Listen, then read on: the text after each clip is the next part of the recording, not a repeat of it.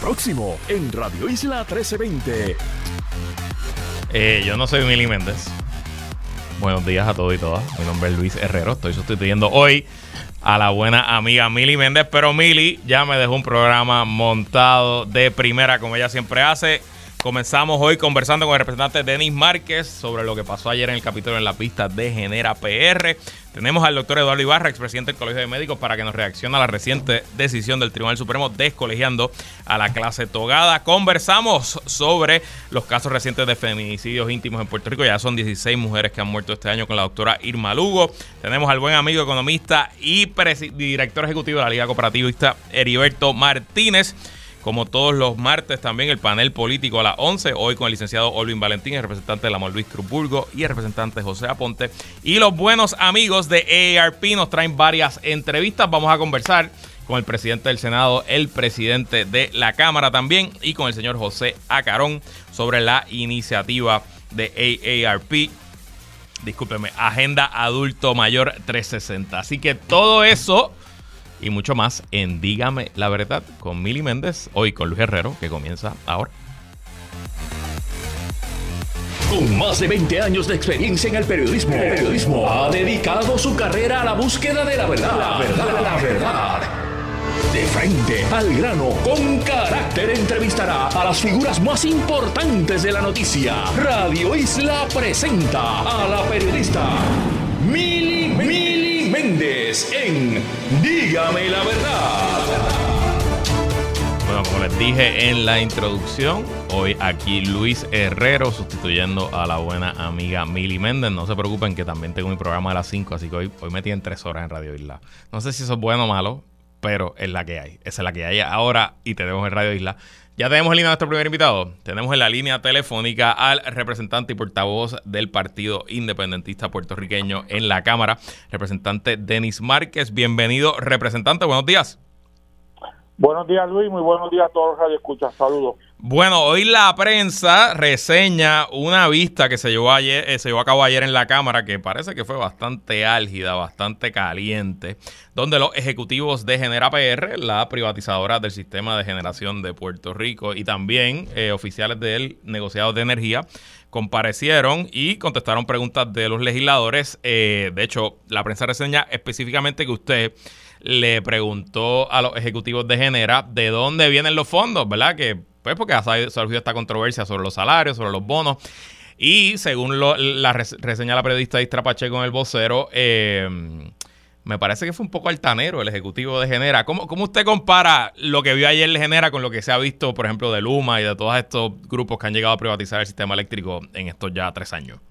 Bueno, yo, si me pregunta eh, en términos de la forma en que se manifiestan, ellos han desarrollado un estilo tratando de diferenciarse de Luma en términos del acercamiento a la legislatura, presentan una ponencia de que no pueden hablar de unas cosas, pero que quieren hablar, eh, tienen tienen el concepto de relaciones públicas y de acercamiento a la legislatura en ese en, en ese sentido me parece que es diferente a Luma, pero en términos de contenido, pues es lo mismo. Tenemos a Luma con distribución de energía, recibiendo fondos públicos. Habíamos discutido el asunto con Luma en múltiples ocasiones también de los de los salarios. Ayer, que no se tocó mucho por la prensa, salió resurgió el asunto de la vegetación, que el, el negociado de energía les está cuestionando en seis puntos eh, el, eh, el, trabajo y las propuestas que tienen, pero lo que más se discutió, además del asunto de la fiscalización, el tema de los fondos públicos, eh, de que hay un cuestionamiento con unos adjetivos bien fuertes del negociado de energía con el uso del dinero de los fondos públicos para los aumentos de estos salarios y para el pago de estos bonos y que básicamente está en una etapa de última revisión por parte de Genera que lo quería despachar como que pues que será la el punto de vista del negociado y le digo bueno el punto de vista del negociado no es el ente eh, fiscalizador. Y ahí cambió un poco el tono a reconocer de que ellos lo justifican pero que le van a contestar al negociado en su momento. Y le pregunto al representante porque yo percibo una contradicción en, la, en, la, en las notas de prensa hoy. Eh, por un lado, y fue lo que determinó el negociado de energía hace varias semanas, que nos, dio a conocer y fue en exclusiva en el vocero, de que habían estos bonos, estos 200 mil dólares en bonos a, empleados y ejecutivos de Genera, que fue lo que, lo, que, lo que determinó, lo que encontró el negociado de energía. Pero por otro lado, en el testimonio ayer del señor Brandon McMurray, que lo recoge Leisa Caro González en el Nuevo Día, él dice que no se ha pagado ningún bono. Así que alguien o nos está mintiendo o nos está guardando detalles. O sea, ¿se pagaron estos bonos sí o no? Bueno, eh, a base del negociado de energía, se pagaron esos bonos. Ellos dicen que van a presentar la información de, del asunto de los bonos y del dinero. Yo, a base de la documentación del negociado de energía, se pagaron esos bonos. No nos olvidemos que todo de lo que se trata es de que ellos vienen a administrar esto sin empleados. Venían a administrar con, el, con los empleados de la Autoridad de Energía Eléctrica y cuando muchos de estos empleados, que eran la clave, que los reconocieron hace mucho tiempo, que si con ellos no podían operar, la única forma que los pudieron retener era dándole aumentos de salarios y bonos. Lo que pasa es que no lo pagaron con los fondos de ellos para retener una gente, para poder decirle al país, estoy preparado. No, lo pagaron con fondos públicos. Yo no tengo ningún problema que le aumenten el sueldo a la gente, pero que se lo aumente. Si no tienes la capacidad de retenerlo, te metiste a este negocio eh, y ahora resulta que no tienes empleados y los que empleados que tienen, eh, a menos que tú los compenses de otra forma, no se van a quedar, pues tú tienes que asumir ese costo, esa responsabilidad. Y ahí es que viene el planteamiento del negociado de energía eh, sobre los salarios y los bonos. Sí, que es una, es una posición bastante, bastante acomodaticia, ¿no? Eh, un poco como que te estoy pagando más, pero sí, pero estás pagando más del mismo pote de donde vienen todos los chavos. ya, exactamente, exactamente. Cuando llegaste no tenías, em, veniste sin empleado. El contrato te dice, contrátate a esta gente, y tú dices, eh, la ley te dice, contrátate a esta gente. Entonces, pero, pero obviamente estamos hablando de gente con mucha experiencia. Ellos no tenían gente para operar. Y no nos olvidemos que están usando el, básicamente el mismo presupuesto según ellos, de la Autoridad de Energía Eléctrica con menos empleados, por lo tanto dos y dos son cuatro, y, ahí hay un, asunto de, de, salario. Y, es parte de, de, todo lo que se discutió ayer en la, en la vista pública. Y hablando de lo que se discutió ayer, eh, decenas de miles de abonados estuvieron sin luz eh, anoche por una avería en Palo Seco, incluyéndome. La luz no me llegó hasta las 2 de la mañana. Eh, no, es, nada divertido. Em, se habló algo del estatus de la reconstrucción del sistema, de la construcción de nuevas generatrices, de la conversión de las nuevas generatrices a gas natural. ¿Por dónde va ese proceso? En términos, ese tema se había discutido antes en otras pistas, en términos generales se habló con lo de siempre que tienen todos los proyectos, que tienen los proyectos de conversión, eh, pero en términos precisos, la vista más se enfocó en el asunto del negociado de energía y, lo, y, el, y, el, y los señalamientos, ¿no? El Luma no estaba, por lo tanto no hubo forma de preguntarle. Lo otro que provoca mucho eh, apagones en Puerto Rico, que es el asunto de la vegetación. Claro. Bajo la presidencia de Luis Raúl Torres, recuerdo perfectamente nos trajeron aquel mamotreto de que iban a resolver mediante sistemas computarizados un plan para, la, para el asunto de la vegetación y en el día de ayer, cuando tú ves la resolución de junio del 2023 de del negociado de energía, hay más de seis cuestionamientos sobre los planes, los proyectos eh, por parte de Luma con el asunto de la vegetación. O sea que si tú combinamos vegetación, las plantas y la, y la operación, pues mañana puede que volvamos a no vuelvas a, no vuelvas a tener luz un rato. Ay, bendito, no me digas eso, representante, bendito sea Dios. Eh, lo único lo único que me dio esperanza es que cuando se me fue la luz a mí, también se le fue la luz a Jennifer González, que estaba teniendo un evento ahí cerquita de ah. casa, y después por lo menos estamos pagando los dos. Eh, representante, ya que estamos hablando y entramos al tema político y me quedan cinco minutos con usted. Hemos, estamos a un año y un mes de las elecciones, estamos viendo actividad en el PNP, estamos viendo actividad en el PPD, estamos viendo actividad hasta en Proyecto de Dignidad, pero de lo que se está negociando o no negociando, esa alianza patria entre su partido y el movimiento Victoria Ciudadana, que ha habido unos lineamientos generales, unos casos legales, pero pues pasan los meses y no se escucha nada. ¿Cuál es el estatus de esas negociaciones? Lo, lo, divido en, en, dos temas. En términos del Partido Independentista Puertorriqueño están pasando muchas cosas. Este domingo más de 100 candidatos a puestos de senadores, eh, representantes y alcaldes. Tomamos el adiestramiento del Contralor Electoral en el Comité Nacional. Faltan otros compañeros y compañeras que más adelante lo tomarán, pero había un grupo grande. La Secretaría de Género, de Mujer y Género también hizo un trabajo el sábado para trabajar con el tema del programa del gobierno. En cuanto al pleito, eh, hay una discusión entre los partidos y con los abogados. Me imagino que prontamente se hará algún tipo de expresión pública sobre que, sobre cuál es el próximo paso, si alguno, sobre ese tema. En tercer lugar, seguimos con, trabajando con las candidaturas, asambleas en los 78 municipios durante el mes de octubre y noviembre, ocho asambleas eh, distritales en noviembre y el 10 de diciembre en el segundo piso, en el salón grande del centro de convenciones, la gran asamblea. Paralelamente a, de Partido Independentista Puertorriqueño, paralelamente a eso, eh, hay, recuerda, como tú bien lo sabes, que hay que radicar a, a, enero, ¿no? Todas las candidaturas. Eh, ese proceso de diálogo, de discusión continúa.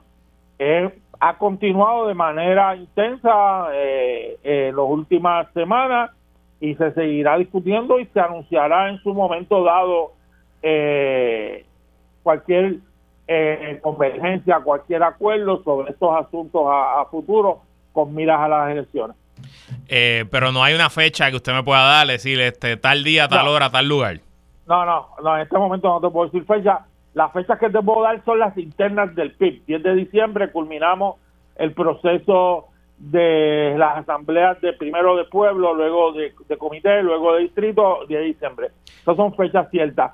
En términos de fechas ciertas de negociación, pues tenemos, luego de erradicar las candidaturas, se abre, se va a continuar como se está haciendo un proceso de diálogo.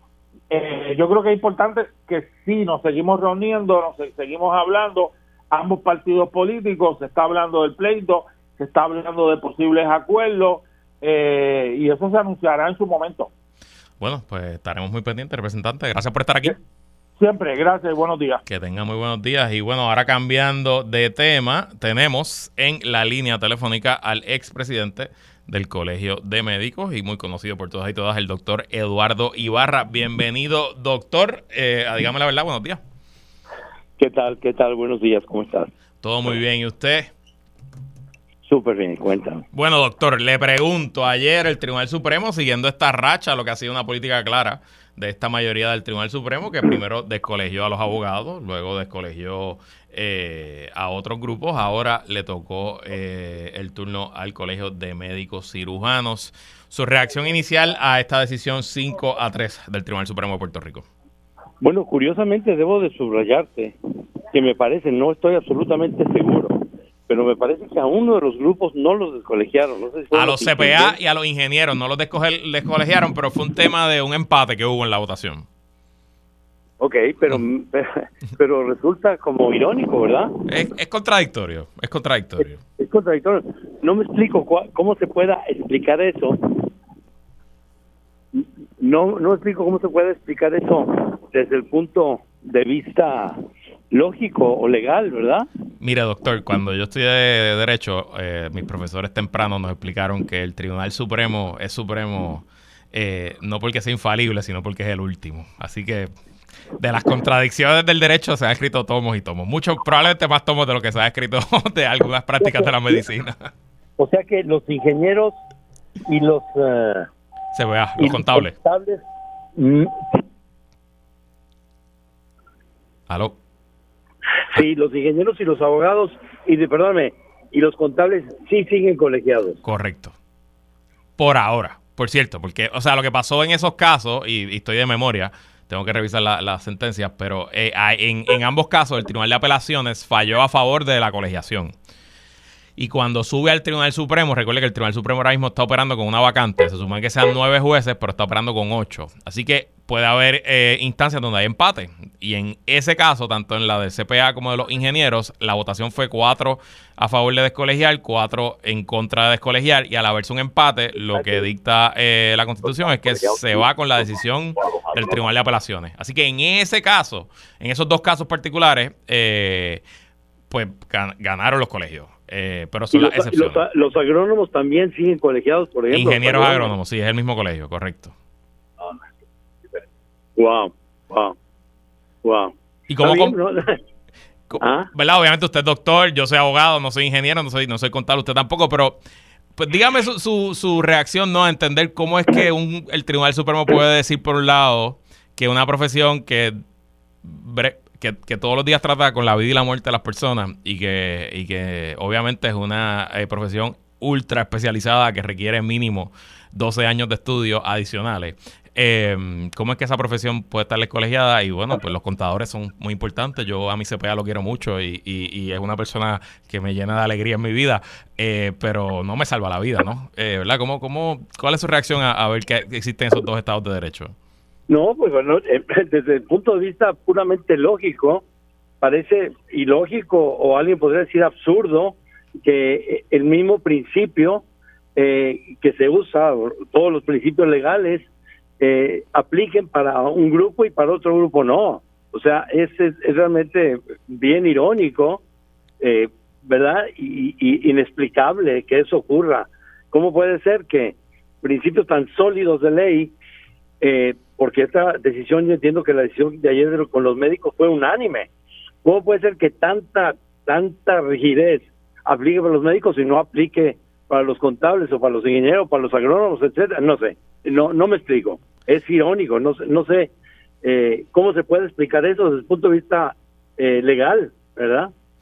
Y le pregunto, doctor, ya pasando a, más allá de la decisión, el, el, efecto que va a tener esta decisión, primero sobre los médicos y sobre el colegio, ¿qué usted cree va, se va, a, haber una desafiliación masiva?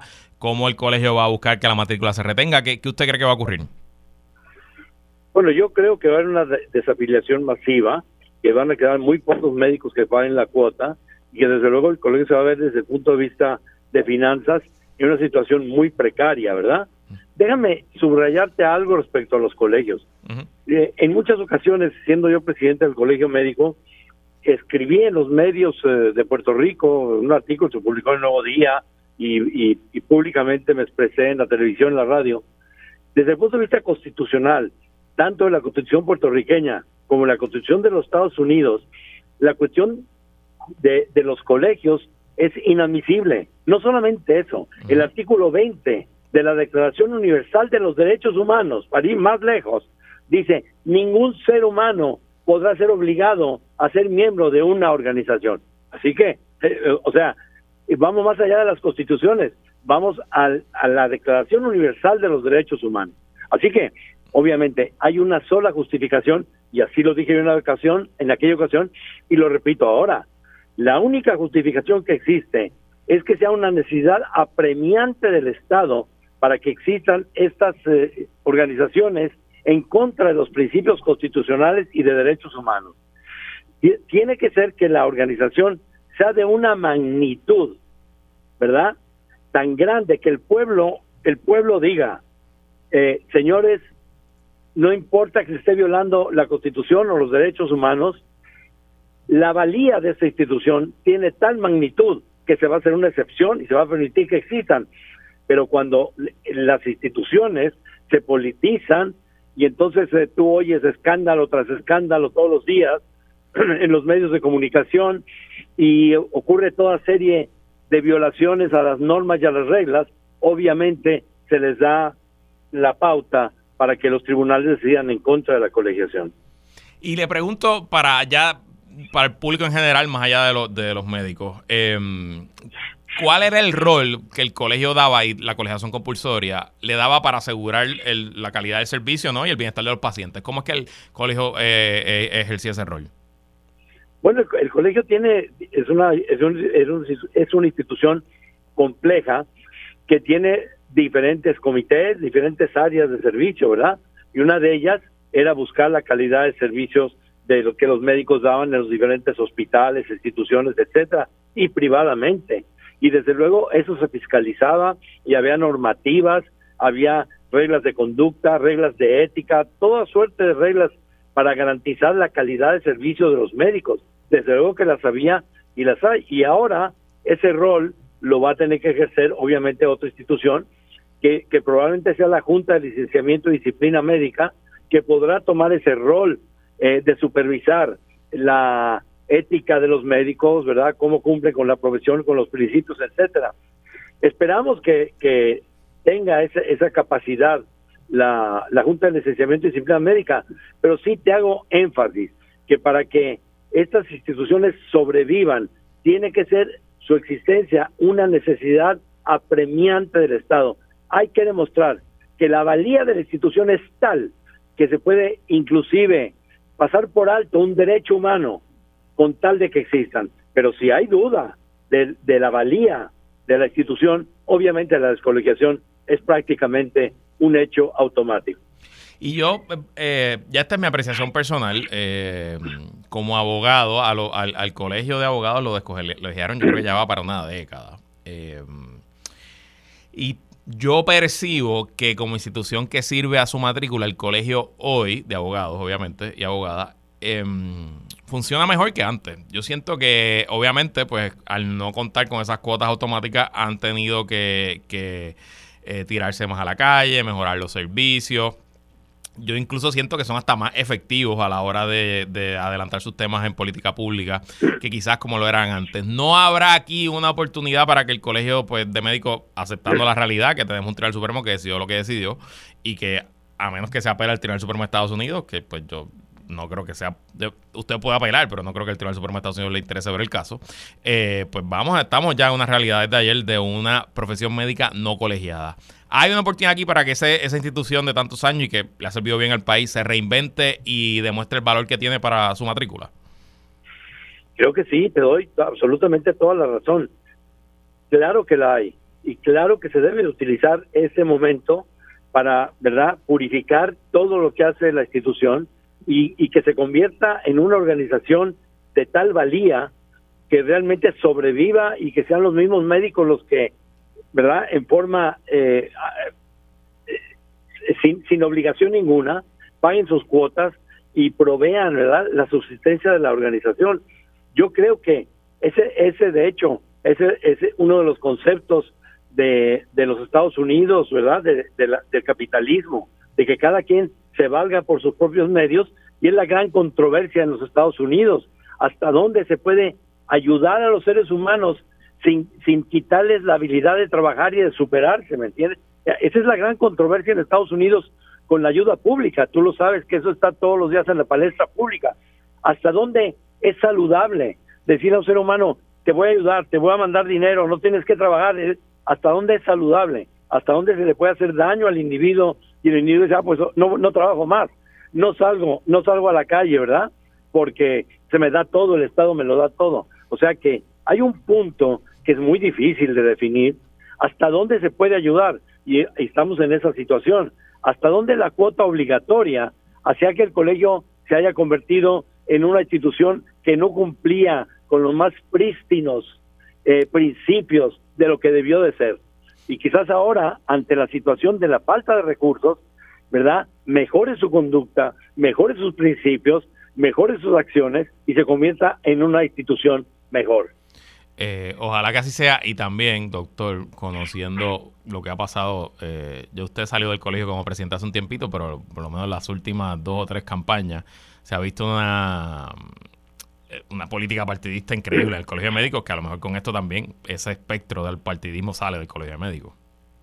Déjame decirte, los jueces, el Supremo y todos los jueces no viven dentro de una burbuja. Claro. Ellos, ellos, ellos escuchan la televisión y la radio y cuando tú esas campañas de la, en la televisión y en la radio para la presidencia del colegio médico y un candidato le llama al otro ladrón, pillo, estafador, y el otro contesta, el estafador es tú, tú hiciste tanto y te robaste tanto. Y, o sea, yo no creo que esos jueces digan, wow, vale la pena violar la constitución y los principios humanos para que esta, y los derechos humanos, para que esta institución, entre comillas, sobreviva yo creo que todo eso abundó para que los jueces digan, no, mira, ese, esa es una institución que no tiene esos, esos prístinos conceptos, ¿verdad? De humanismo y de, y, de caridad pública, etcétera. Es una institución politizada, llena de personas que se llaman unos a otros fraudulentos, ladrones, pillos, etcétera. O sea, yo creo que todo eso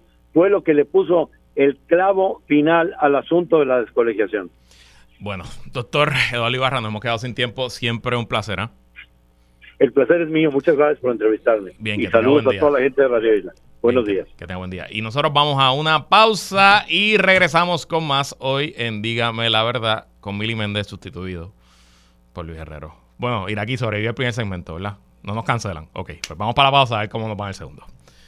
Dígame la verdad, las entrevistas más importantes de la noticia se escuchan aquí. Mantente conectado. Radio Isla 1320. 1320. Conéctate a radioisla.tv para ver las reacciones de las entrevistas en vivo. En vivo. Esto es Dígame la verdad con Mili Y regresamos a Dígame la verdad con Mili Méndez, hoy sustituyendo a la buena amiga periodista. Yo soy Luis Herrero de que es la que hay, así que tranquilo, no es que le cambió el reloj, no está confundido, no son las 5 y 25 de la tarde, son las 10 y 25 de la mañana. Em, confieso que me siento un poco raro haciendo radio hasta ahora, pero bueno, aquí estamos. Y tenemos con nosotros la, eh, para discutir uno de los temas, tristemente, es que son noticias en Puerto Rico casi todos los días y que cambian los gobiernos, cambian las décadas, cambian los, los temas, pero este tema sigue siendo constante, que es la violencia de género, la violencia machista y los feminicidios. Así que recibimos a la doctora Irma Lugo, coordinadora del Observatorio de Equidad de Género. Bienvenida, doctora Lugo, y bienvenida. Gracias, Luis. Saludos a ti, saludos al público que nos escucha. Bueno, doctora, yo descargué el informe que usted publica en el Observatorio de Equidad de Género, que entiendo que se publica trimestral, el último es del 4 de septiembre del 2023. Eh, para ese informe habían 14 feminicidios en Puerto Rico y otras muertes de mujeres que podemos entrar después en detalle. Son 47 en total eh, al 4 de septiembre. Entiendo que con lo que ocurrió en el mes de septiembre ya son 16. Feminicidios íntimos. Feminicidios íntimos. ¿Cuál es la diferencia? No, para, entender un poco. Sí, sí, es bueno que la gente pueda entender, ¿verdad? En total, nosotras hemos identificado 56 casos de muertes y asesinatos de mujeres en Puerto Rico durante este año 2023. Ya. De esos, ¿verdad? Este, y para que la gente entienda, nosotros trabajamos con unas clasificaciones internacionales establecidas por la Organización de las Naciones Unidas que este, subdivide esos feminicidios en feminicidios íntimos, que hasta el momento, lamentablemente, con los dos de la semana pasada, ¿verdad? subió a 16 casos y estos son los casos que están relacionados con situaciones con parejas o exparejas o que una persona manifieste interés hacia la persona, ¿verdad? Como por ejemplo, lamentablemente el caso de Caguas, de aquella joven que fue asesinada en la tienda por un, por un, ¿verdad? Un cliente muy ha sido a la misma. Este también, ¿verdad? Este nosotras mantenemos esos casos que todavía se encuentran bajo investigación, que no hay este pues todavía no se ha aclarado el caso y también esos casos donde se encuentran cuerpos de mujeres sin una marca visible de violencia hasta que haya una determinación de cuál fue la causa de muerte. En ese aspecto tenemos 34 casos bajo investigación. ¿Y cómo se compara eso con otros años? ¿Es un número promedio? ¿Es un número por encima del promedio? Y obviamente uno trata de esto como número y se desensitiviza. Uno es mucho, pero, pero para tener una idea ¿no? de la tendencia. Sí, mira, por eso mismo también nosotras en nuestro informe cuando lo revisan, ¿verdad? Lo estamos actualizando y esperamos subirlo ahora en estos días, precisamente porque el mes de septiembre lo consideramos que ha sido un mes terrible con la cantidad de casos que se han identificado. Y nosotras eh, identificamos el nombre de la víctima, pueblo, edad, número de hijos e hijas, ¿verdad? Que quedan huérfanos lamentablemente por esta situación. Y un pequeño breve resumen de cuál es la situación, ¿verdad? Que se identifica alrededor de ese caso. Y, y es porque por eso mismo, porque nosotros no queremos que sea un número más. No es una estadística, ¿verdad? En ese sentido de solamente números. Estamos hablando de la vida de personas, estamos hablando de la importancia y la necesidad de desarrollar la investigación, ¿verdad? Para darle seguimiento a qué ocurrió y que haya un cierre tanto para la víctima como para la familia.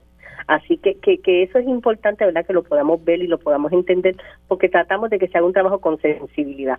Lo otro también, ¿verdad? Es que también reconocemos los casos de transfeminicidios y este año tenemos un caso que ocurrió en Carolina en el verano. Así que, que en comparación con otros años, estos números son variables, pero estamos más o menos en la misma cantidad de números que tuvimos el año pasado. Ya, sí, que esencialmente que seguimos consolidando a Puerto Rico como uno de los líderes mundiales de países que más mujeres matan. De acuerdo, exacto, de acuerdo a la, extensión poblacional de la isla, exactamente. Y ¿verdad? Es, es, preocupante porque sabemos que se está, hay un esfuerzo, hay organizaciones que trabajan los temas. Este, nosotras enfatizamos mucho en la educación, enfatizamos en que hay organizaciones que dan seguimiento, que dan servicio, que orientan a, a, las víctimas o a las sobrevivientes, ¿verdad? Y que la gente sienta que, que no está sola en este, en este en estas situaciones que están viviendo o lo otro, ¿verdad? Que también las agencias gubernamentales tienen que tener unos procesos de educación sobre los temas porque la gente se refiere a, donde ellos, ¿verdad? Inicialmente para buscar orientación, ayuda, servicio. Así que es bien importante que sepamos que hay esa disponibilidad de las organizaciones y también, ¿verdad? Está la oficina de la Procuraduría de las Mujeres que tiene una línea de ayuda, pero recordemos que su gestión no es dar servicio directo, ¿verdad? Como lo hacen las organizaciones. Claro, claro. Y hablando de las agencias del gobierno, yo eh, en mi programa he entrevistado varias veces a la organización Kilómetro Cero, que es una organización que está fiscalizando a la policía, y de, de mi recuerdo entiendo que hay una mm, diferencia no quiero decir abismal, pero bastante marcada en lo que son las estadísticas que lleva la policía sobre los feminicidios, sobre todo cuando son feminicidios que que, los cometen los propios agentes de la policía con las estadísticas que llevan otras organizaciones. ¿Se está viendo hay una, una diferencia muy grande entre lo que dice el gobierno que está pasando versus lo que ustedes están viendo en el Observatorio de Equidad de Género? Pues mira, lamentablemente eso es el señalamiento que hace kilómetro es, real, ¿verdad? No vemos que haya eh, unos números de la policía en, correctos en ese sentido. Sabemos que hubo unas vistas públicas este año en la Cámara de Representantes donde se le exigió que la Policía de Puerto Rico presentara esos datos sobre los casos de violencia doméstica que tenían de agentes de la policía. Así que, que esos números allí fue bien interesante lo que surgió, pero sí yo creo que es importante, ¿verdad?, que, que, que la policía lo siga trabajando, tiene que trabajarlo. Vimos el caso lamentable del viernes en la noche en Ajunta, son policía de 29 años de servicio. este llevamos en los últimos años, tengo entendido que hay 26 casos, este 26 no, discúlpame, 6 casos de agentes de la policía que han asesinado a sus parejas o exparejas y por lo tanto, ¿verdad? Eh, es terrible porque son personas que tienen eh, las armas disponibles ahí inmediatamente, pero quiero traer que de los 11 de los 16 casos de feminicidios íntimos que hemos tenido este año, este 13 casos, si no me equivoco, han sido con armas de fuego y de esos 13, 11 de estas personas tenían licencia de portación de armas, que es otra preocupación también, Luis, que tenemos. Este, y volviendo a la policía, la policía de Puerto Rico tiene un protocolo que firmó en enero del 2022 sobre la investigación de feminicidios en Puerto Rico. Sus números no concuerdan con los nuestros porque ellos este, vemos y ahí también está la ley 40 que se firmó en agosto del 2021, ¿verdad? Donde también el Instituto de Estadísticas de Puerto Rico tiene que llevar esos datos. Y lo que estamos viendo es que hasta que los casos no están esclarecidos ellos no los están contando. Y verdad pues nosotras entendemos que ahí pues hay ciertos fallos porque tiene que haber una en esa rúbrica verdad en esos datos mira estos casos son los que han ocurrido hasta el momento estos son los esclarecidos estos son eh, los que continúan bajo investigación. Y así tenemos unos datos y una información mucho más clara y accesible para el público en general eh, exacto, eso, ese era mi recuerdo, ¿no? Y, esa estadística de la de que eran eh, que esos feminicidios se hicieron con armas con licencia, esa no la conocía. Y un poco también le da, va en contra de los grupos que están abogando porque se siga liberando eh, el, el acceso a armas legales en Puerto Rico. Y es bueno que lo traiga porque ahora mismo ese proyecto de ley está ante la consideración del gobernador de Puerto Rico. Esperamos que lo vete, porque tenemos entendido que la, Cámara y el Senado lo aprobaron. O sea, estamos viendo un mayor uso y acceso de armas de fuego en Puerto Rico mucho más fácil y esa discusión se ha hecho pública, entonces vemos una flexibilización de las mismas. Entonces, ¿cuál es la contradicción? ¿Cuál es el mensaje que estamos llevando como país? Y le pregunto, doctora eh, Lugo, ya que aprovechar que estamos aquí, que tenemos audiencia, la audiencia de Emily, eh, vamos a repasar qué debe hacer una mujer que está viendo signos o que está siendo víctima ahora mismo de violencia, cuáles son los consejos que le damos para evitar que eh, pues termine en una tragedia. Bueno, lo primero, ¿verdad? Si identifica que su vida está en peligro y, sus hijos e hijas, ¿verdad? Pues primero asegurar, ¿verdad? Este, tener el, acceso a un lugar donde su vida esté más segura, este, este, resguardar siempre eh, se recomienda, ¿verdad?, documentos más importantes con ella, si tiene ese espacio de oportunidad, si no, se tiene que ir, que se vaya. Este, hay unos números, unas líneas de ayuda de organizaciones, por ejemplo, está el 787 489-0022, que este es un trabajo del proyecto Matre, donde varias organizaciones, que está la red de albergues, Casa Julia, Hogar Ruth, Casa de la Bondad, todas estas organizaciones que dan el servicio de albergue y de apoyo a las víctimas sobrevivientes, ¿verdad? Pues están disponibles y, y se le da asesoría. También, ¿verdad? Que, que la persona recurra si necesita una orden de protección, pero a la misma vez, ¿verdad? Pues también tiene que, que, que buscar esa ayuda porque no es fácil para una persona que está en esta situación, ¿verdad? Tenemos que pensar que esa persona está con miedo, teme por su vida, está quizás está lleva un tiempo viviendo esa situación y el trauma, ¿verdad? La detiene. A veces nosotros escuchamos los comentarios de la gente que dicen, "Ay, pero si está ahí es porque le gusta." Miren, no, ¿verdad? Es bien fácil uno juzgar desde afuera, pero una persona que está viviendo constantemente una situación de violencia de esa persona con la que está compartiendo amor, este, ¿verdad? Que inicialmente esa era la idea, ¿verdad? Compartir el amor, el cariño, hijos, hijas, un hogar, y que, y que está después sufriendo una situación de violencia, pues entonces tenemos que entender y comprender que es un proceso que toma tiempo para poderlo superar y necesita apoyo y acompañamiento para poder entender esa situación. Así que las compañeras que trabajan en las organizaciones, compañeras y compañeros, ¿verdad? Pues están para poderles orientar, asesorar y acompañar en estos procesos. También en tribunales, cuando una persona recurra a solicitar una orden, una orden de protección, están las compañeras que son intercesoras legales que le pueden apoyar y orientar en esos procesos. Doctora Irma Lugo, si queremos conocer más del Observatorio de Equidad de Género y queremos aportar, ¿cómo, cómo lo podemos hacer? Eh, pueden hacer acercamiento a través de nuestra página web observatoriopr.org. Observatoriopr.org, la página está muy buena, los informes están ahí disponibles para cualquiera. Me tomó menos de 10 segundos encontrarlos eh, y, descargarlos y obviamente... También, también hay una parte de biblioteca donde hacemos, ahí hay acceso a documentos internacionales que trabajan las temáticas y a documentos de Puerto Rico, ¿verdad? Para las personas que están interesadas, que quieran seguir trabajando estos temas, es bien importante y esa información está accesible. Pues ya lo saben, observatoriopr.org. Doctora Irma Lugo, coordinadora del Observatorio de Equidad de Género, gracias por estar aquí. Gracias a ustedes. Nosotros vamos a una pausa y cuando regresemos hablamos con Heriberto Martínez y con el señor Acarón de AARP. No se vaya nadie que esta versión de Dígame la verdad con Luis Herrero en su estudio de Mili Méndez continúa luego de la pausa. Dígame la verdad, las entrevistas más importantes de la noticia se escuchan aquí. Mantente conectado. Radio Isla 1320. 1320. Conéctate a radioisla.tv para ver las reacciones de las entrevistas en vivo. En vivo. Esto es Dígame la verdad con Mili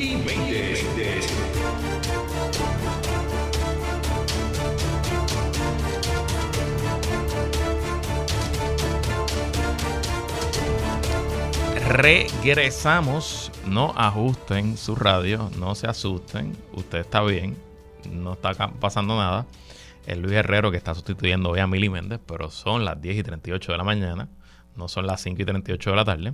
Tenemos en la línea telefónica a mi gran amigo que se recién se estrena. Yo creo que ahora sí, oficialmente ya empezó eh, en su nuevo puesto como director ejecutivo de la Liga de Cooperativas, el economista Heriberto Martínez. ¿Cómo estás, Heriberto?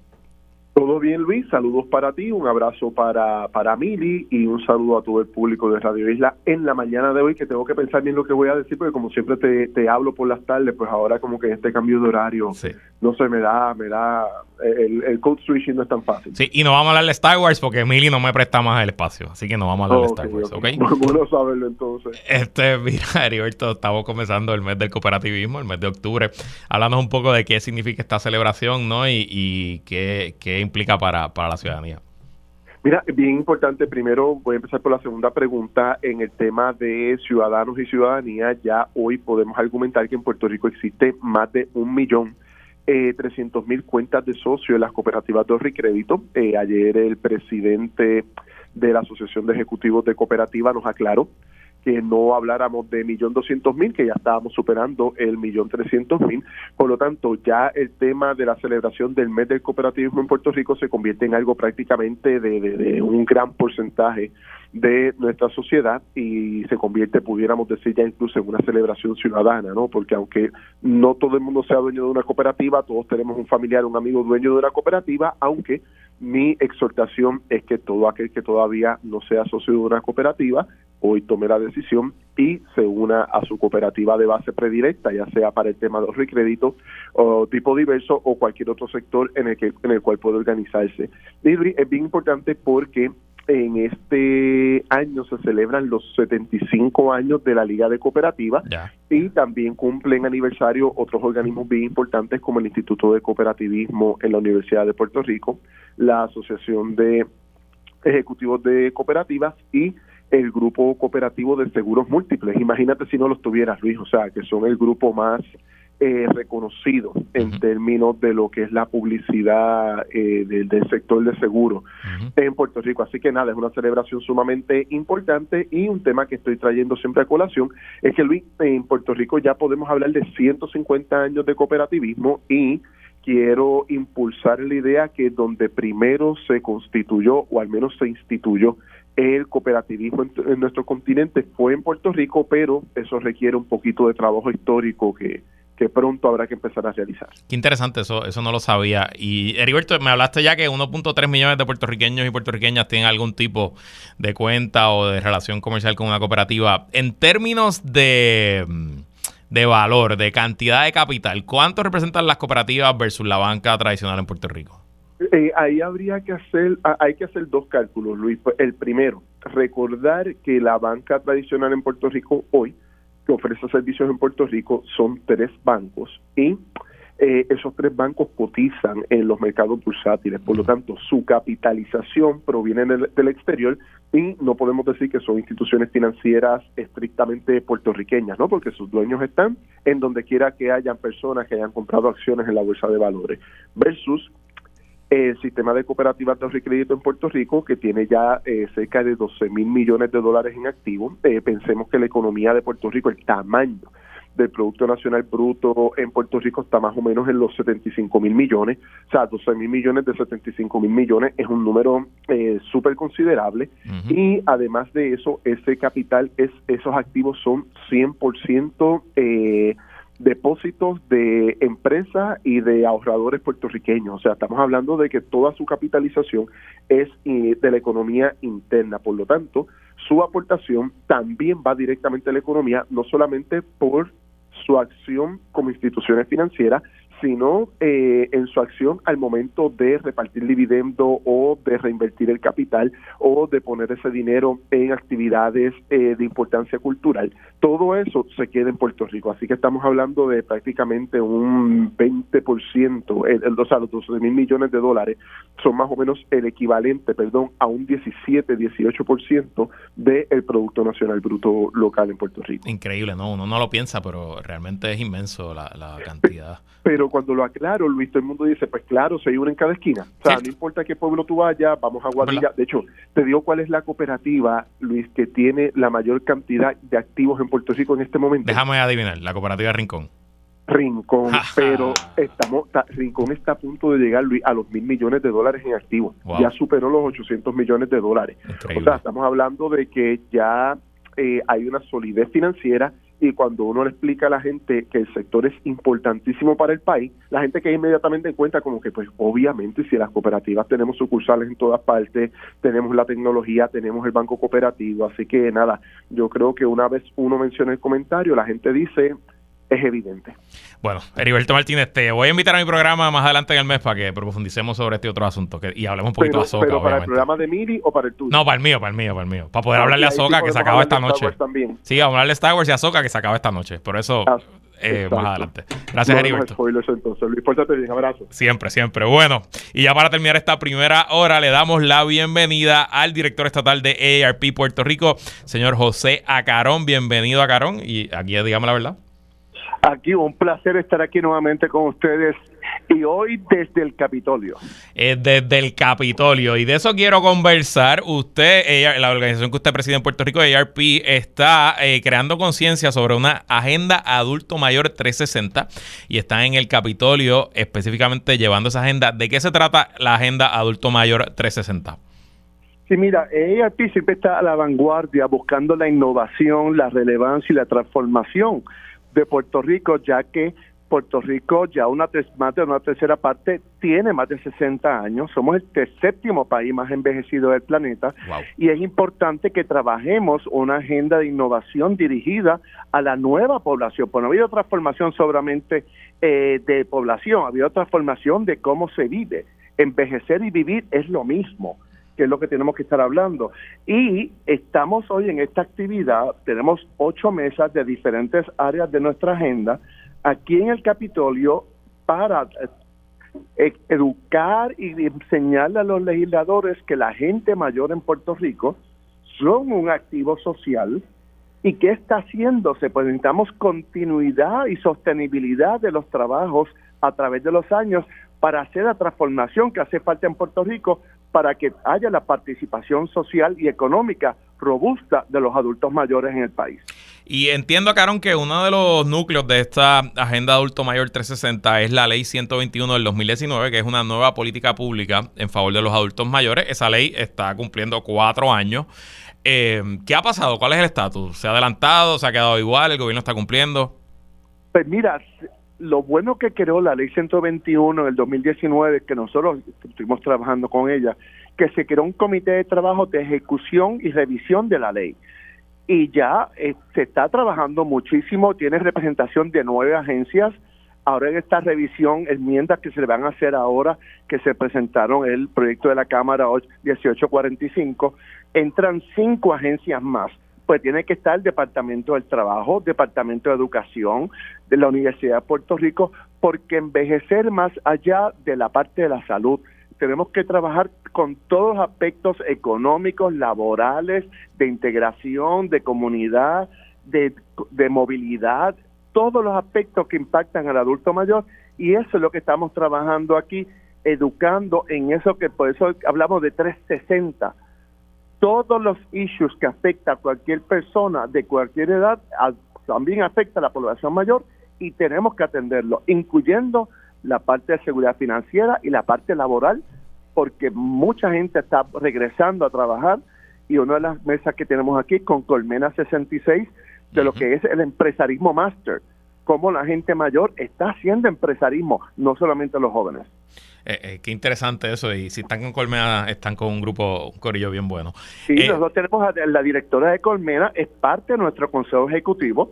Ella tiene treinta y pico de años, es parte de nuestra agenda multigeneracional, porque enriquece la conversación que tú tienes gente de todas las edades. Oye, y me interesa uno de los objetivos que, que nos mencionó eh, del la Alianza para Concienciar y Prevenir contra el Fraude. Es, es, conocido que nuestra población de adultos mayores pues pueden ser o son un, un, blanco eh, recurrente de los timadores, de los esquemas, de los fraudes que se hacen a través de las aplicaciones, el Internet. Eh, ¿Qué progreso están viendo ahí y qué hace falta eh, para, que, para que se lleve a, se conozca más? Mira, educación, educación, educación. Aquí tenemos la mesa que tenemos, ARP tiene la alianza con la Asociación de Bancos, Justicia Federal y el FBI. Están los tres aquí en esta actividad con nosotros hoy trabajando todo lo que es educación sobre prevención de fraude. Lo interesante, Luis, es que más gente joven cae en fraude, pero las cantidades de, de dólares son mucho mayores a las de la gente mayor. Sí.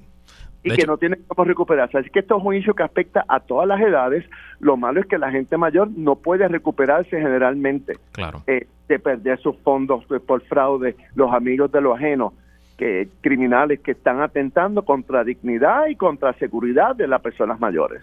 De hecho, eh, no, no es casualidad, ¿verdad? Que en mi, en mi familia yo soy como de los más tecnológicos y regularmente estoy recibiendo preguntas eh, de tíos, de familiares, como que, oye Luisito, esto que está aquí es cierto, ¿no? Me están robando la identidad, no me están robando la identidad y sin duda hay que estar con los abusados. Bueno, Carol, nosotros vamos a seguir eh, conversando hoy durante todo el programa con de legisladores que están participando de eh, la agenda Adulto Mayor 360 hoy en el Capitolio. Si queremos conocer más información de la agenda y de los servicios que da ARP Puerto Rico, ¿dónde podemos ir? Pueden ir a la página de Facebook de AARP Puerto Rico. Ahora mismo estamos posteando hasta videos que estamos haciendo con diferentes legisladores hablando sobre la agenda de los diferentes aliados que tenemos, porque ARP crea alianzas de transformación. Y trabajamos no tan solo en la comunidad y, y educación, sino que trabajamos la parte de transformación de la política pública certera e innovadora para atender los anhelos de la población adulta mayor que quiere seguir siendo productiva. Bueno, pues ahí lo tienen, AARP, ARP Puerto Rico en Facebook. Señor José Agarón, gracias por estar aquí. Gracias. Bueno, y terminamos la primera hora ir aquí. terminamos la primera. No choque el carro, ¿verdad? Ni un guayacito le he puesto aquí a Dígame la verdad con Mili Vende. Nosotros nos vamos a la pausa. Y en la segunda hora, bueno, yo les cuento, hay un menú, ¿verdad? En la segunda hora. Ah, bueno, pues yo les cuento qué es lo que viene y qué tenemos en agenda para la segunda hora de Dígame la verdad. Hoy con Luis Herrero sustituyendo a Mili Méndez por Radio Isla 1320. Dígame la verdad, las entrevistas más importantes de la noticia se escuchan aquí. Mantente conectado. Radio Isla 1320. 1320. Conéctate a radioisla.tv para ver las reacciones de las entrevistas en vivo. En vivo. Esto es Dígame la verdad con Mili Méndez.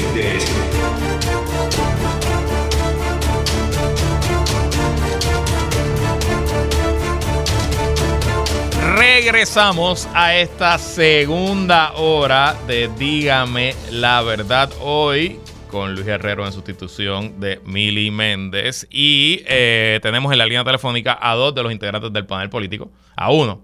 Solamente tenemos a Olvin. Ah, bueno, pues solamente tenemos al licenciado Olvin Valentín del Movimiento de Victoria Ciudadana.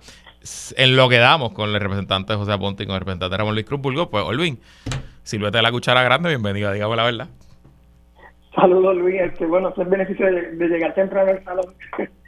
eh, pues mira, yo eh, de lo que estabas hablando de los movimientos en, en, los diferentes partidos, pues yo creo que empezando por, por los demás partidos, yo creo que lo que está pasando mismo en el Partido No Progresista es pues un reflejo de lo que va a pasar en las elecciones, un desmantelamiento que es lo que está ocurriendo y diferentes, incluso líderes electos que se están moviendo para otros partidos y eh, pues todo el drama y todo lo que estamos viendo con la, las primarias a la gobernación, pues todas esas divisiones realmente yo creo que reflejan el sentir de la, de la, del electorado y se va a ver en las elecciones del 2024. Y así mismo también pasa en otros, en el Partido Popular, por ejemplo, que también hay mucha incertidumbre, hay mucha fragmentación y, y pues como ya he dicho anteriormente, yo pienso que, que el PTD pues ha perdido su norte y la gente también está, está viendo eso y por eso están buscando otras otras alternativas.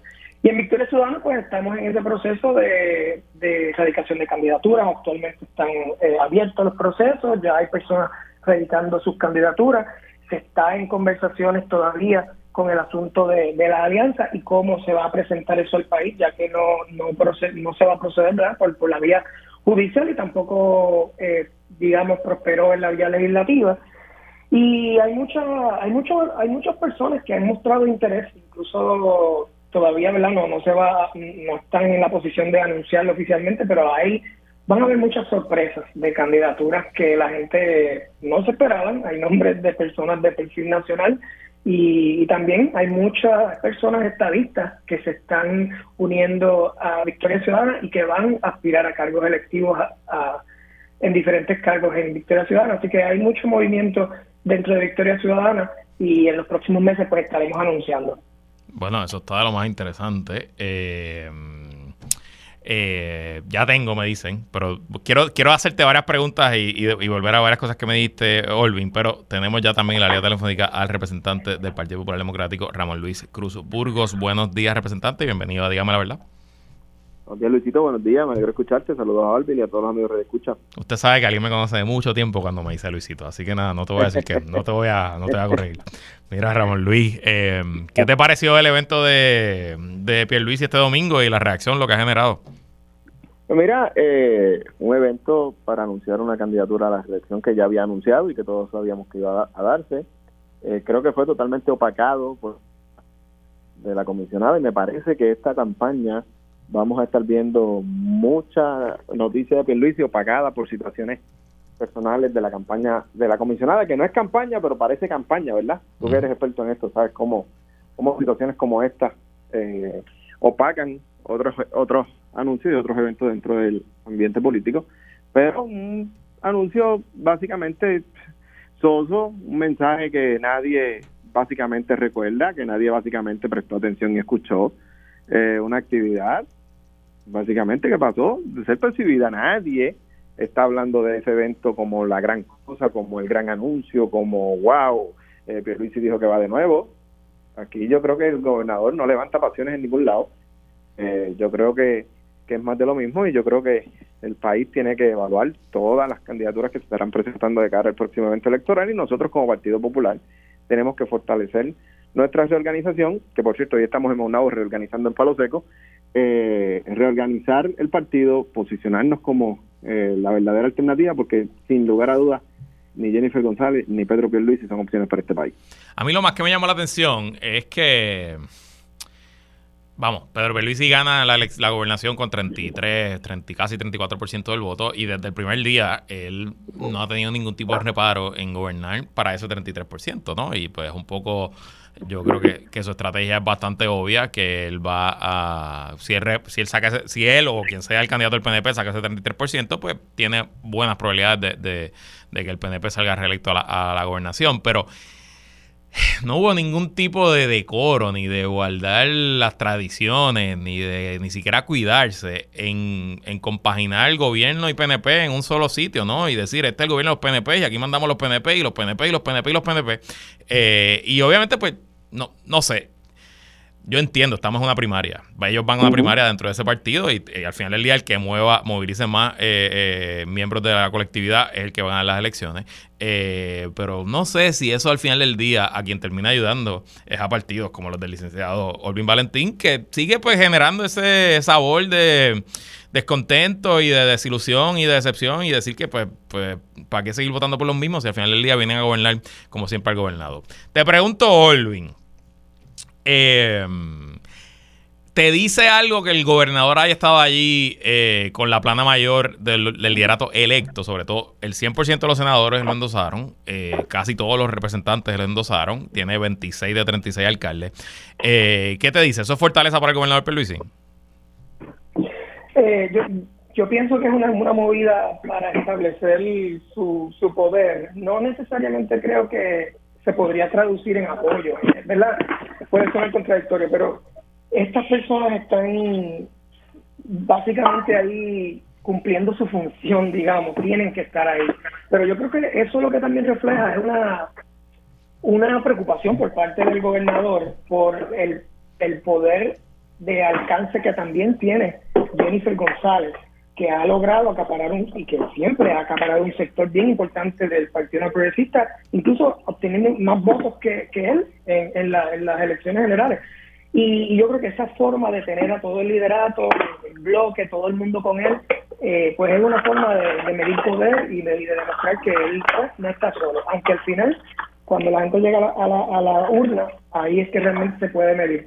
Eh, pero sí, y de hecho ya esto lo habíamos, se había hablado en diferentes espacios, analistas en diferentes medios habían dicho antes del anuncio, ya verán que él va a estar con, ella hizo un anuncio grabado y él va a estar para toda la gente, y literalmente así mismo fue que se presentó.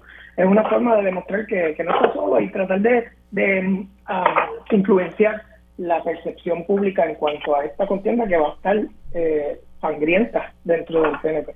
Y representante Ramón Luis Cruz ¿qué le dicen fuera de récord? Porque una cosa es lo que se paren ahí los legisladores, alcen la mano, se tomen la foto. ¿Qué, qué, es la, ¿Cuál es la comidilla entre sus compañeros del PNP allí en el Capitolio?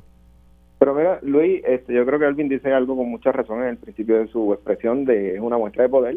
Oye, tú como legislador, como alcalde, como funcionario electo, eh, necesitas la firma del gobernador, necesitas la ayuda del Ejecutivo para poder realizar las actividades que necesita a diario y los compromisos que tiene en tu distrito para poder cumplirlos. Así que eh, no me sorprende que haya habido tanta cantidad de legisladores y que en el proceso de la campaña les respalden, pero no necesariamente se va a traducir en que en sus distritos hagan campaña por él. Habrán unos que sí, habrán unos que no. Eh, yo creo que va a ser una elección eh, bastante apretada y muchos de esos que están allí van a tener primaria porque obviamente la, el que sabe de esto sabe que para movilizar y ganar la candidatura a la gobernación tienes que ir pueblo a pueblo, distrito a distrito. Y si hay un distrito en el cual el incumbente no está contigo, tú vas a buscar un candidato que a lo mejor no le gana, pero te ayuda a ti a velar tus votos y sacar los votos que necesitan en ese distrito. Así que por acá te puedo decir, muchos de los que están allí, quizás no los vas a hacer, no los vas a ver tan activos en la campaña y quién sabe si algunos que viste allí los veas después en otra campaña. Eh, qué interesante, qué, qué, mucha intriga. Obviamente yo, yo presumo que es una posición compleja para esos legisladores incumbentes, eh, porque sí, como se nos ha dicho y como vemos las poquitas encuestas públicas que han, que han salido, si en efecto Jennifer González tiene un apoyo mayor de lo que es la ciudadanía, el pueblo, eh, pues uno presumiría que esos legisladores están midiendo ese apoyo en sus distritos. Pero aún así, pues quizás se ven obligados por lo que ustedes dicen, porque el gobernador todavía falta obra en sus distritos o todavía faltan cosas para resolverla a sus constituyentes. Eh, así que no, no es una posición eh, envidiable, estoy, estoy seguro. Bueno, y cambiando de partido, quiero que discutamos todo lo que está pasando. Estamos un año y un mes de las elecciones. Esto es usualmente el periodo más intenso y más interesante de, de las campañas políticas, porque una vez empieza la campaña y usted sabe quiénes son los candidatos, pues dale. Pero ahora que se están eh, haciendo los cuadros y viendo la situación. Esta mañana estuvo aquí eh, el alcalde de Villalba y presidente de la Asociación de Alcaldes, Luis Javier Hernández, que todavía se, se perfila, se suma como uno de los potenciales candidatos a la gobernación del Partido Popular Democrático. Eh, le dijo a Julio que él ha estado en conversaciones con eh, los demás posibles candidatos buscando tratar de negociar que no haya una primaria en el Partido Popular Democrático. Ramón Luis, quiero empezar contigo, pues estamos hablando del PPD. ¿Estás de acuerdo con que se negocie y que no haya una primaria aquí o le tocaría a los populares salir a votar en junio por su candidato o candidata a la gobernación? Mira, todo esto siempre es positivo que se dé previo a la dedicación de candidaturas, porque ciertamente tú estás viendo en el otro partido una primaria que va a ser bien sangrienta, va a ser bien dura. Estás viendo un candidato eh, potencial del PNP aspirando a la gobernación por el proyecto de dignidad, como lo es hasta los otros días, el actual alcalde y hasta los otros días PNP, eh, alcalde de San Sebastián. Todo diálogo es positivo, toda conversación es buena. Si se llegan a los consensos, pues muchísimo mejor. Eso posicionaría el Partido Popular de una manera más sólida detrás de un solo candidato. Pero ciertamente yo soy partidario de que se dialogue, pero no necesariamente que no vayamos a la primaria. Si al final el diálogo no lleva a que podamos tener un acuerdo en el que todo el mundo pueda estar detrás de un solo candidato para ir la candidatura a la gobernación como partido sólido, vamos a la primaria y nos organizamos después y nos fortalecemos después y nos unimos después con el compromiso de que los que participen obviamente respalden a quien gane. Las conversaciones en este momento son positivas. Eh, los diálogos en este momento son positivos. Previo a la erradicación de candidaturas, si hay un consenso, muchísimo mejor. Si no, que voten los populares. ¿Y cómo tú ves ese intento del alcalde de Villalba, Olvin? A mí me parece que él, que está, él está buscando que se salgan los demás para ser el candidato. Por lo menos eso es lo que a mí me, levanta esa. Porque se lo dijo a José Delgado la semana pasada, el nuevo día, se lo repitió ya a Julio. No hay nadie más en ese, en ese, en esa vuelta de que no haya primaria en el PPD. ¿Cómo lo ves, Olvin?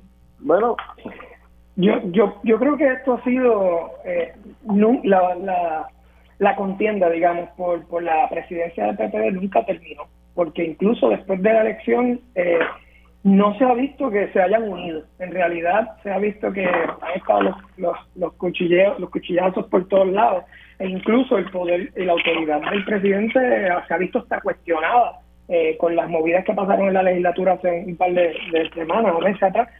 Así que esto es como que una, una secuela que va a continuar eh, en el PPD ahora para la primaria, para, la, para quién se queda como para la gobernación o si va a haber primaria. Pero todo esto a mí me, me parece que es un aguaje, ¿no? Porque esto es, esto es algo que afecta únicamente a un grupo bien pequeño, o por lo menos las personas dentro del PPD que van al final van a tener que ir a una primaria y elegir quién va a ser su candidato.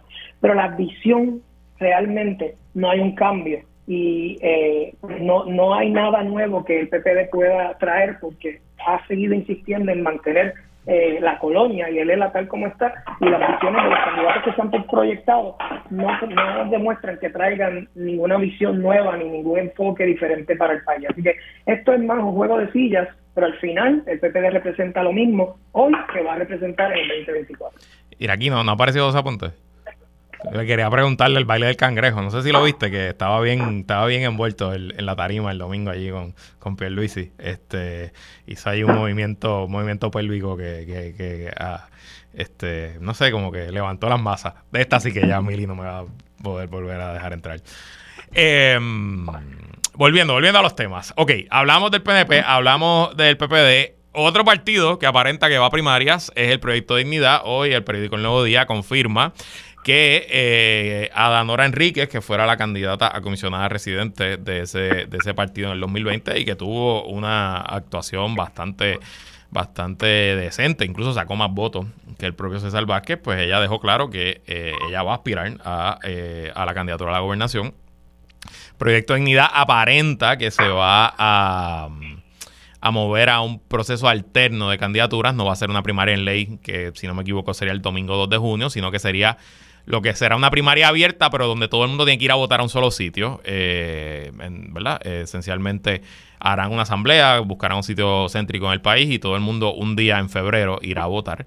Se perfila, bueno, que además de Danora, pues que el candidato sea el alcalde ex, eh, ex miembro del PNP, alcalde de San Sebastián, Javier Jiménez. Ramón Luis, em, ¿cómo tú ves las fortunas de Proyecto Dignidad, ¿tú crees que hay momentum ahí? ¿Tú crees que como proyecto político hay ahí algo eh, cuajándose? Y bueno o malo que haya esta primaria interna eh, para esa colectividad.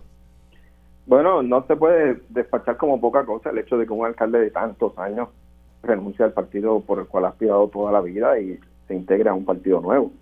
Para mí no es poca cosa, es un movimiento bastante impactante, bastante grande a nivel político. Eh, básicamente este partido, pues obviamente tiene el ala conservadora extrema del país. Eh, el alcalde eh, identifica como eh, el partido que representa sus intereses o sus posiciones y pasa a ser el candidato o el aspirante a la gobernación. Ada ha estado haciendo campaña todo el tiempo, te puedo decir que la he estado viendo incluso en mi distrito en actividades culturales, religiosas, ha estado participando desde la fundación de ese partido en todas las gestiones que el partido realizó en la campaña anterior, como tú dices, fue de las que más votos sacó. Hay que ver cómo trasciende la candidatura del alcalde fuera de San Sebastián. Va a ser una primaria interesante el hecho de que sea en un solo lugar y no una primaria abierta, pues tiene que ser un indicio de que eh, no están listos a nivel isla para poder encaminarse a dirigir una elección como esta, que lo es, obviamente no tienen la estructura que tienen los partidos principales. Eh, el resultado pues dependerá del esfuerzo que haya estado haciendo ella y del impacto que tenga el alcalde. Si es el alcalde, el PNP, luego de una primaria de la gobernación, con un PNP adicional que ha sido respetado por los mismos PNP a nivel isla, está en esa papeleta de la gobernación, va a ser mucho más interesante entonces el evento eleccionario cuando tú tienes al PNP viniendo de una primaria que va a ser fuerte y un candidato del PNP también por otro partido corriendo para gobernador. Así que va a estar interesante, vamos a ver cuál es el resultado, pero yo no tomo como poca cosa el hecho de que un alcalde haya brincado ese partido. Olvin. Sí, yo concuerdo que, que es eh, que hay que verlo, ¿no? No es como algo insignificante, es algo, no es algo que se pueda despachar fácilmente como han tratado de hacer en el en el PNP, de que esta, esta salida del alcalde de San Sebastián es como que pues, le estaban tratando de minimizar o la importancia, yo creo que sí es importante y el hecho de que, que se haya afiliado al Proyecto Dignidad, pues dice mucho eh, de, pues del PNP y de, lo que de los valores que para eso son importantes y siente que el proyecto de unidad lo, lo representa. A mí lo que me resulta bien interesante de, esta situación con las primarias en el proyecto de unidad es que cuando Ada Nora expresó que, estaba interesada en, en la gobernación, eh, el doctor Vázquez no se quitó, o sea, él iba a, a mantenerse en esa posición. Entonces ahora, cuando hay uno, un hombre eh, que se acaba de integrar, él está dispuesto a ceder, a ceder, a salirse para que entonces él sea el candidato a la gobernación. O sea, este partido fundamentalista incluso eh, rechaza ¿no? a las mujeres en, en, su propia colectividad. Y al punto de que en la, en la, en la primaria a la gobernación, habiendo ella sido una buena candidata, que yo, ¿verdad? yo creo que todos en Puerto Rico pudieron ver que hizo una buena ejecutoria en su aspiración a la comisaría residente. De acuerdo. Y ni siquiera se le da la oportunidad y no solo rechazarla, sino que entonces han estado de mediatur, porque el doctor Vázquez ha estado en los medios de, de, su, afines a su ideología, hablando mal de la candidata, de que si se salió, de que si solo fue a un, a un debate, minimizando el desempeño. Yo creo que esto debe ser un reflejo, una muestra para la gente de lo que representa esto para, pues, para las mujeres, para las minorías y para los derechos de las personas que, que, esta colectividad lo que busca es suprimir. Me gustó ese ángulo de, rechazar a las mujeres. Este, muy bueno, muy bueno, Elvin. Este, eh, y es la verdad, o sea, no, no, uno no, no, es solamente un argumento político, es que, como dice la Biblia, por sus hechos los conoceréis. Bueno, y pasando a la última organización política que va a aspirar eh, en el 2024, en este caso, en lo que aparenta va a ser una alianza, eh, el PIB y el Movimiento de Victoria Ciudadana. Tuve al principio del programa al representante Denis Márquez y le pregunté que cómo iba el asunto de la negociación, que cuando iba a haber un anuncio, él me dijo que el PIB está muy activo, que el PIB este domingo tuvo un evento grande de, de, candidatos, que vienen varios eventos más, que si no me equivoco la primera semana de diciembre tienen su asamblea donde se, se presentan al país los cuadros de los candidatos, etcétera, pero no me quiso dar ningún tipo de detalle en cuanto a la negociación de la Alianza Patria, de cómo va a funcionar. Eh, te confieso que hay, hay mucho silencio eh, en cuanto a ese asunto. Eh, sí, hubo el tema de los tribunales y, eso estuvo interesante. La foto de todos los, líderes de ambos partidos y de los abogados juntos fue una foto buena que mostraba unidad, mostraba eh, que algo se estaba cuajando, pero eso fue ya hace tres meses. El reloj corre. En los demás partidos estamos viendo candidatos, movimientos y en la alianza no se escucha nada. Olvin, eh, ¿hay optimismo? ¿Hay miedo? ¿Qué está pasando? ¿Qué nos puedes decir? Hay, hay optimismo eh, y de hecho eh, lo que estamos haciendo ahora mismo, por lo menos en Victoria Ciudadana, se ha estado realizando asambleas distritales. yo, yo he participado de dos o tres de ellas eh, donde se ha estado llevando el estatus de, de, dónde estamos en las, las conversaciones con la alianza, del comité de, diálogo, yo no soy parte de ese comité, pero hay un comité de diálogo con el PIB para esto de la alianza, han estado dando una actualización de, por dónde van las conversaciones y se han estado recogiendo el insumo de, la membresía de Victoria Ciudadana sobre diferentes aspectos de cómo se visualiza esa alianza para entonces ya, eso sería, por decirlo así, ¿verdad? lo último eh, a llevarlo al PIB y, y, en conjunto, pues esa sería la, estructura o la forma que tomaría esa alianza para presentarla y, ratificación a la Asamblea antes, obviamente, del periodo de candidatura. Ha sido bien interesante porque hay muchas opiniones, obviamente Victoria Ciudadana es un movimiento bien diverso, así que hay mucha gente que piensa de forma bien diferente en, en, todo, eh, pero hay, hay mucho consenso en cuanto a la necesidad de establecer una alianza. Han sido bien enfáticos en que la alianza no es solo con el PIB, lo que pasa es que el PIB es un partido político y pues en las elecciones pues son los partidos políticos los que están ahí, pero la alianza también conlleva organizaciones y sectores sociales. Pero eh, durante todas esas conversaciones hay personas que ¿verdad? están esperando eh, este proceso para entonces completar su radicación y anunciar y todo. Pero me, como dije al principio del programa, del segmento, me he ido pues teniendo, he ido teniendo conversaciones con diferentes personas muy interesantes que me han dado mucho optimismo, me han, dado, mucha esperanza en cuanto a las candidaturas que se van a estar reflejando, porque hay muchos nombres que van a sorprender, hay personas de todas las ideologías eh, y como estaba diciendo, hay incluso personas estadistas que están ya eh, listas para radicar tanto a diferentes cargos municipales como de todos los niveles. Y, y hay eh, pues mucho optimismo en Victoria Zona en cuanto a eso. Sé que la gente ya está como que esperando qué es lo que vamos a anunciar, pero eh, lo bueno ponga tiempo y ya próximo, en los próximos meses ya debe estar haciendo sus anuncios oficiales. Y te pregunto, Ramón Luis, ¿cuán preocupado o cuán complicado es un escenario para un Partido Popular Democrático que tenga, por un lado, en la derecha a un proyecto de dignidad y en un lado a la izquierda a una potencial alianza entre el PIB y Victoria Ciudadana, si en efecto se cuaja esa alianza? Mira, eh, el ambiente político de, la pasada elección tú has visto que ha cambiado y, pues complicado más que complicado es un asunto de, que hay ahora más opciones y la gente ha considerado más opciones. Si tú fijas, te fijas en, la candidatura de Juan Dalmau subió cerca de 170 mil votos de una elección a otra. El movimiento Victoria Ciudadano que subió de la candidatura independiente de Lúgaro a convertirse en partido en la pasada elección fueron 3 mil votos, así que la mayor eh, cantidad de aumento donde estuvo fue en la candidatura de Juan Dalmau cuando tú mencionas si hay entusiasmo o no, yo te tengo que decir que yo he estado observando por mi área las convocatorias que hacen y ahí básicamente no va nadie. Viene la gente que, ellos traen, hablan y se van. Yo no veo ese entusiasmo que se dice y como tú mencionas esta mañana, Denis habla del PIB, no habla de la alianza. En estos días Alessandra Lugatro dijo que en el escenario político actual eh, no iba a participar del evento, no sé si se refería a la alianza o no pero ciertamente o tienen una super alianza bien brutal montada que van a hacer un anuncio impactante o la realidad es que no cuajó. Y a mí me parece más la segunda. Y en el ambiente político de mi distrito, de mi zona, que es la que más corro y que obviamente en ocasiones pues participo de otros eh, distritos y de otras actividades en otros pueblos, yo no veo ese entusiasmo. Yo creo que, que el país sabe que esa alianza no representa los mejores intereses del pueblo puertorriqueño. Eh, esa alianza extrema eh, izquierda independentista no representa los mejores intereses del pueblo puertorriqueño y yo creo que esa alianza al final no va a representar eh, lo que mucha gente inicialmente pensó. Yo creo que va a ser una elección nuevamente donde el Partido Popular tiene que posicionarse sólido con un solo candidato, todos detrás de él, ante la primaria que va a tener el PNP para poder ganar la candidatura a la gobernación, mantener los distritos representativos y mantener la mayoría de alcaldes, que es lo que tenemos hoy, y los distritos senatoriales, obviamente. Bueno, lo mejor que se hizo es un día después del otro, así que nos vamos a entrar muy pronto de qué va a pasar con todos los demás, los cuadritos van a estar ready. Eh, lo que sí, para mí está claro, y presumo que ustedes están de acuerdo, vamos camino a la elección más impredecible, más volátil de quizás la historia democrática puertorriqueña. Y eso pues es malo para los...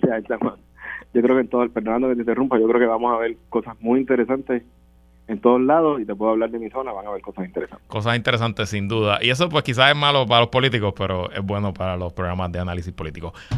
Eh, vamos a una pausa y cuando regresemos nos quedamos con el licenciado Olvin Valentín del Movimiento Ciudadana y representante Ramón Luis Cruz Burgos del Partido Popular Democrático. Vamos a hablar de lo que ocurrió ayer en el Capitolio eh, en la vista pública de Genera y qué rayos está pasando con nuestro sistema eléctrico. Eso en Dígame la Verdad, hoy con Luis Herrero sustituyendo a Mili Méndez. No sabe nadie. Continuamos luego la pausa. Dígame la verdad. Las entrevistas más importantes de la noticia están aquí. Mantente conectado y recuerda sintonizar al mediodía tiempo igual en Radio Isla 1320 y Radio Isla.tv. Conéctate a radioisla.tv para ver las reacciones de las entrevistas en vivo. En vivo. Esto es Dígame la verdad con Mili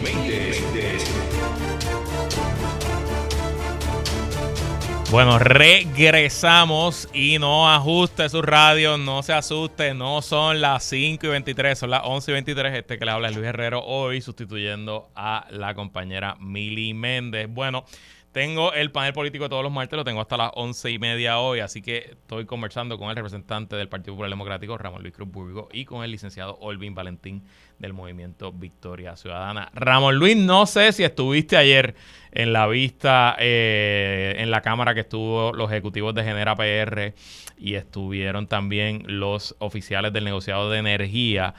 Pero hay mucha confusión, ¿sabe? ¿Se dieron o no se dieron los bonos estos de 200 mil dólares a Genera PR? Mira, no tuve la oportunidad de participar, no soy miembro de la comisión, pero estuve al pendiente y aparentemente se dieron y parece que son mucho más altos de lo que se supone que se había dicho. El problema, más allá de eso, es que, ¿sabes qué? En Yabucoa hoy, una tercera parte no tenía luz. ¿Y sabes qué? Durante las pasadas semanas, constantemente hemos estado viendo apagones en todas las áreas del pueblo y el distrito. Y si hablo con mis compañeros, me dicen lo mismo. Esto es un problema de la política del PNP de privatizar. Yo nunca estuve de acuerdo, no estoy de acuerdo. Aquí siempre sale beneficiado el privatizador que se lleva el contrato. El efecto negativo es contra el pueblo. Las peticiones de aumento son constantes. La luz es más cara, el servicio es peor, la luz se va más. Hasta hace poco decían, cuando se iba la luz, que era culpa de la Autoridad de Energía Eléctrica porque era la que estaba generando. Era lo que decía Luma. Ahora es privado también la generación, que era la excusa para privatizar, y nos quedamos sin luz del mismo modo quién es la culpa, la privatización o el gobierno que no pudo ejecutar bien. Pues ciertamente es malo el servicio que se está dando, aparente y alegadamente, sí se dieron unos bonos más altos de lo que se esperaba. Esta gente lo que está es gastando mucho más de lo que gastaba la Autoridad de Energía Eléctrica, dando un peor servicio y la gente pagando la luz más cara. Olvin Valentín. Aquí el aumento de salarios y estos bonos y todo realmente no no coincide con el servicio que se está realizando. Además que esto es un servicio de, un, bien público, ¿no? Esto, es un servicio esencial que la electricidad. Mira, como comparación, en las empresas privadas, en Estados Unidos, por ejemplo, el, promedio de un aumento anual es de aproximadamente 3%. Las mejores empresas tal vez te pueden dar un 5% de aumento, pero es atado a un desempeño, a unas métricas, a que se cumplan con unos estándares de tu puesto. Entonces aquí no hay que demostrar ningún tipo de desempeño, ningún tipo de progreso, eh, ni de mejoras en el servicio, y el aumento es de 10 o 20% de aumento. Eso, eso es inaudito en, una, en, un, en un Puerto Rico que está quebrado y que la mayoría de los puertorriqueños está muy por debajo de su salario de lo que ganan estos ejecutivos. Entonces, esto, concuerdo con el compañero, esto es una muestra más de estas políticas de privatización eh, sin medida eh, en la que no se le pone ninguna métrica ni ningunos niveles de, cumplimiento y sobre todo ninguna fiscalización a esta agencia. Ya con Luma habíamos visto todo el dolor de cabeza que hemos vivido durante estos años y ahora con Genera, pues va también por el mismo camino. Y esto pues es, es algo que hay que cambiar. Y ahí lo quiero atar un momento a, Jennifer González, que se está proyectando como la defensora. Eso quería traer. la, gran esa va a ser mi próxima pregunta. Así que, ¿qué te parece ese plan de Jennifer González de que se pague toda la deuda de una en vez de que se termine la negociación, Olvin? Pues, pues mira, es qué bonito se escucha. Y yo creo que qué bonito y que la gente, ah, eso es tremenda idea para salir de este problema. Pero no hay una, una base lógica para eso. Ya economistas y diferentes profesionales han criticado que no, han dicho que no hay forma de cumplir con eso. Así que son como unas promesas vacías. Al igual que en su mensaje, ella criticó a Luma, pero no dijo nada en cuanto a cancelar ese contrato o movernos a transicionar de ese contrato. Así que está hablándole a las gradas, diciendo cosas que la gente quiere escuchar, pero a la larga no tiene, no tiene forma de implementar esas estrategias y no tiene, en realidad no parece que tenga ningún plan eh, para ello. Simplemente quiere decir cosas que la gente quiere escuchar y pues competir para ganar en esa primaria. Pagar la deuda de cantazo, esa es la solución, Raúl Luis. ¿Dónde están los chavos? Esa es la pregunta. Porque yo quiero ir a pagar la, saldar la casa y el carro, pero tengo los chavos para ir a saldar la, casa y el carro. Pues la realidad es que no. Eh, no, no. La pregunta es, la tiene que responder ella. ¿Quiere pagar la deuda de cantazo? ¿Dónde están los chavos? ¿Qué, ¿De dónde los va a sacar? ¿A quién le va a cortar? ¿Va a despedir empleados para, para tener el dinero? ¿Va a eliminar agencias para tener el dinero? ¿Va a eliminar servicios para eh, juntar el dinero? ¿Qué va a hacer para tener el dinero disponible para poder saldar la deuda de cantazo? Esa pregunta la tiene que contestar ella eh, la tiene que contestar y obviamente no. A mí lo más que me llama la atención de que ella haya salido como su primera propuesta es que me recuerda tanto a lo que decía Ricardo Rosselló en la campaña del 2016 y ella también, que publicó una columna de que la deuda de Puerto Rico era pagable. Y no sé, me levanta sospechas de quién es la persona o las personas o los grupos que, que, le están escribiendo esos talking points diciendo, Jennifer, tu primer tema de campaña sustantivo va a representar un ingreso de cientos de millones de dólares de cantazo para los bonistas. No sé, muy, muy sospechosos. Bueno, tengo que parar aquí el panel, así que agradecido a ambos. Eh, estoy seguro que prefieren estar con Mili, pero les tocó estar conmigo hoy. Licenciado Olvin Valentín, de Movimiento de Historia Ciudadana, gracias por estar aquí. Gracias Luis, estuvo muy bien compartir contigo hoy. Qué bueno, qué bueno. Gracias por eh, este, mantener la apariencia, vacilando, vacilando. Te aprecio mucho y lo sabes. Ramón Luis Cupulo, gracias por estar aquí. Gracias a ti, Luis, por estar sustituyendo a Mili. Saludo a Mili donde quiera que esté. Un abrazo a, a y, siempre es un placer compartir contigo. Así que de vez en cuando, cuando Mili no esté, que es bueno que te des la vuelta.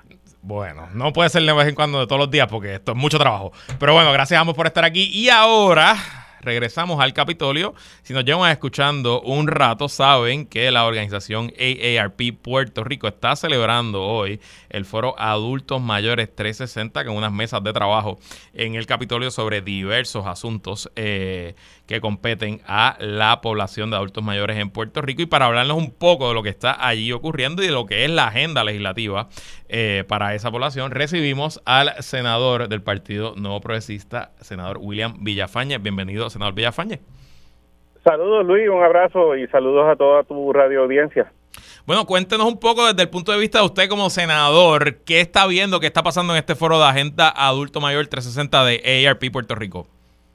La verdad que tengo que felicitar a AARP que lo que está llevando con este proyecto de Agenda 360 eh, trabaja de manera holística, es decir, que atiende todos los aspectos eh, cotidianos que enfrenta las necesidades de la población de adultos mayores en Puerto Rico, desde los aspectos económicos, laborales, de salud eh, y vivienda, todos los financieros todos los aspectos y, eso es lo que hace falta. Hay unas áreas en particular que requieren atención legislativa, por ejemplo, el fiscalizar para que se eh, haga valer e implementar la ley 121 del 2019 y, y al mismo tiempo atender algunas sugerencias de cambio a, la ley para fortalecerla. Eso eh, lo vamos a estar trabajando, eh, es nuestro compromiso y en el caso ¿verdad? de los demás aspectos le daremos también seguimiento a las agencias del Ejecutivo.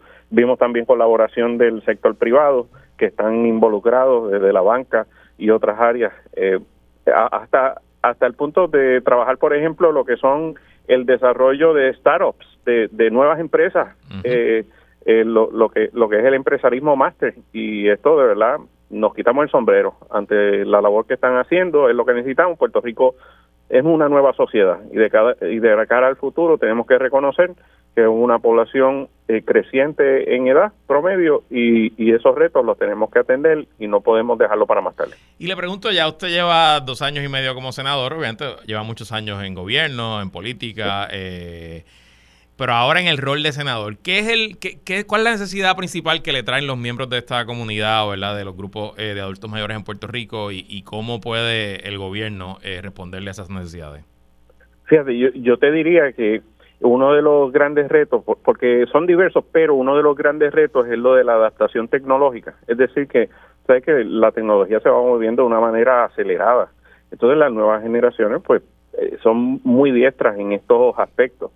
Y el gobierno tiene como que facilitar, establecer ese puente para que los servicios que se van modernizando, pero no podemos dejar rezagado a gran parte de la población eh, y, y, que cuando más necesitan a veces estos servicios, pues eh, seguir de la mano de, esta población para eh, capacitarles, adiestrarles, proveerles las herramientas tecnológicas y, de conocimiento sobre cómo maniobrar en este mundo cibernético y tecnológico para que puedan recibir muchas veces sí de manera tradicional, pero si podemos lograr que puedan acceder a los servicios de manera tecnológica, mucho mejor, porque precisamente la razón de la tecnología es facilitar el acceso a, estos servicios. Y eso es clave. Y me parece que uno de los enfoques gubernamentales que debemos tener es precisamente el, el llevar de la mano a gran parte de esta población a poder acceder los servicios de manera tecnológica y que la familia, los familiares, vecinos y eso también les ayuden. Y obviamente una de las prioridades de esta población y de toda la población es el tema de los servicios de salud. Eh, Puerto Rico pues, se discute y se discute eh, la crisis que estamos viviendo. Estamos viendo la quiebra de uno de los sistemas hospitalarios principales. ¿Qué le preocupa y qué esperanza o qué proyectos o qué, o qué iniciativas hay en camino para atender específicamente el tema de la salud?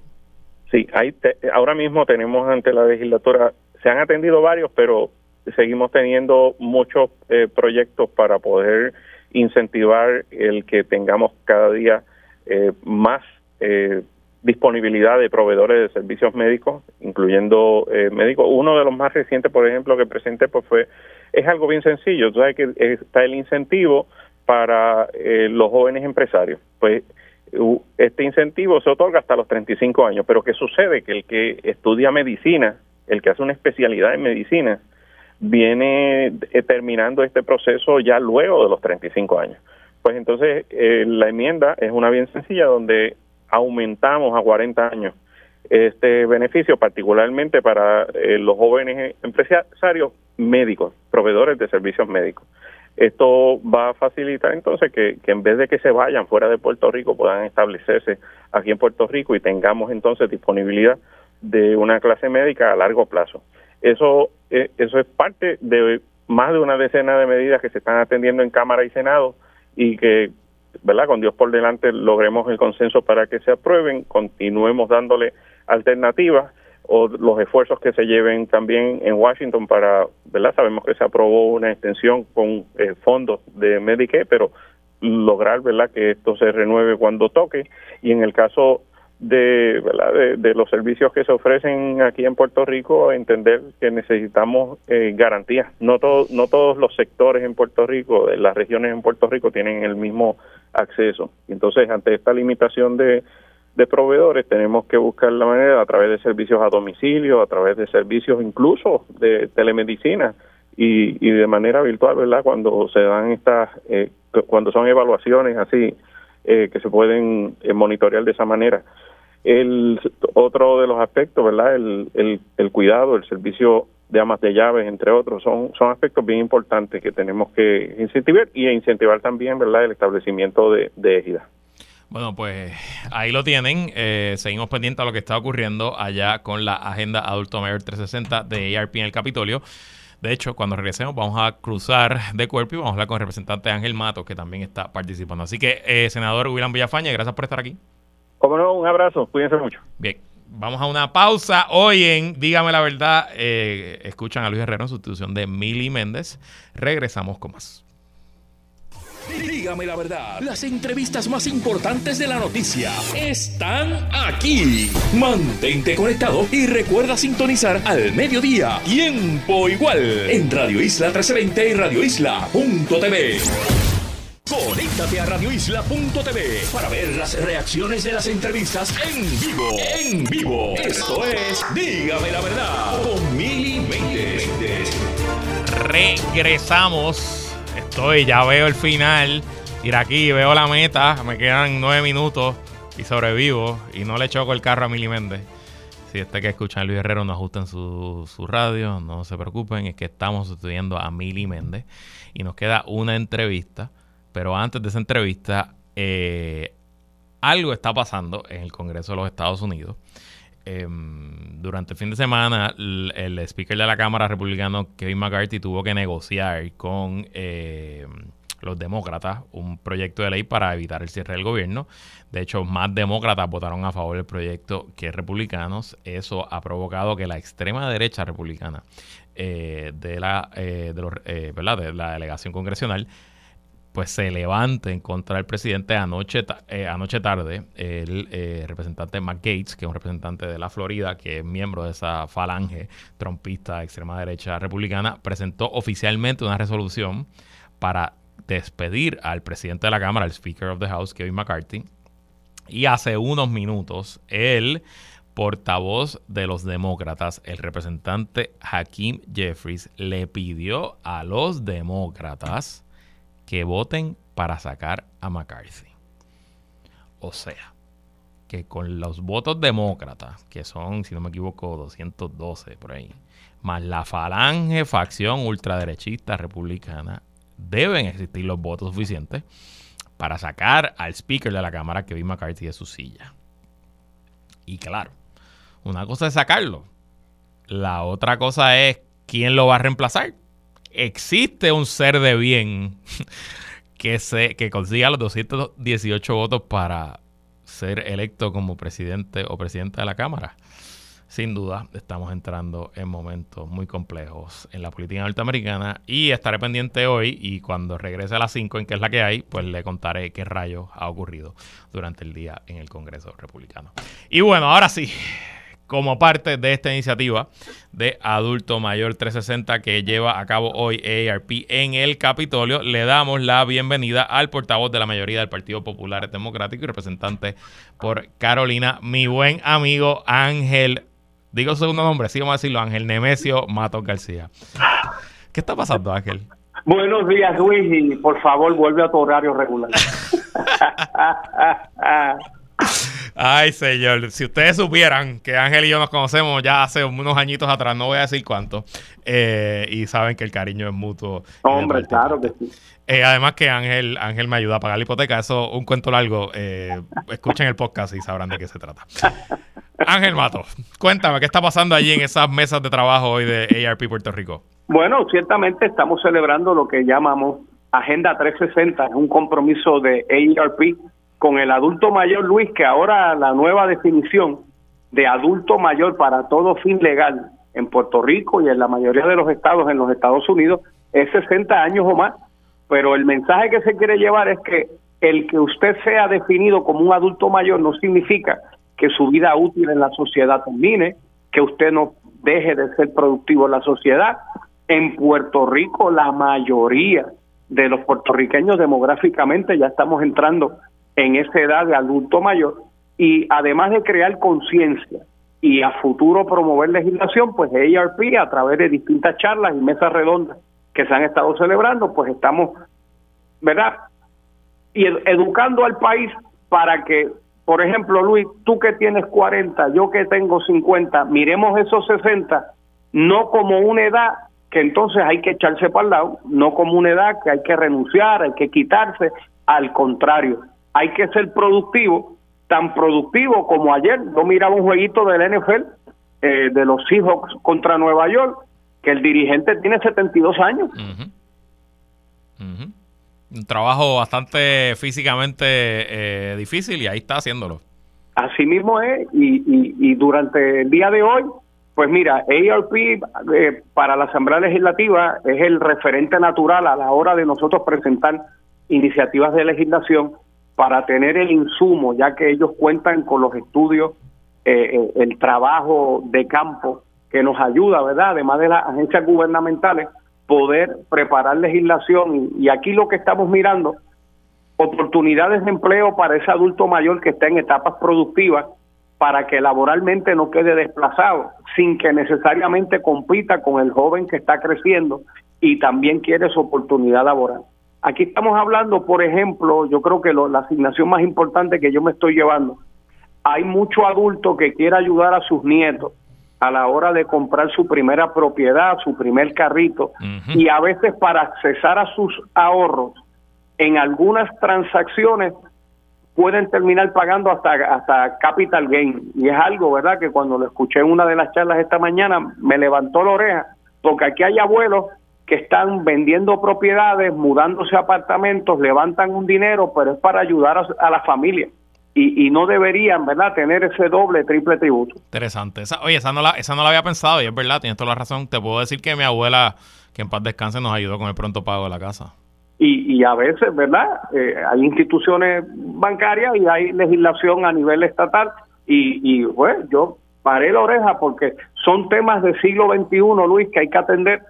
Yo miro, por ejemplo, a mí que me quedan 10 años para llegar al piso 60, pues mira, mucha planificación, Luis, mucho ahorro.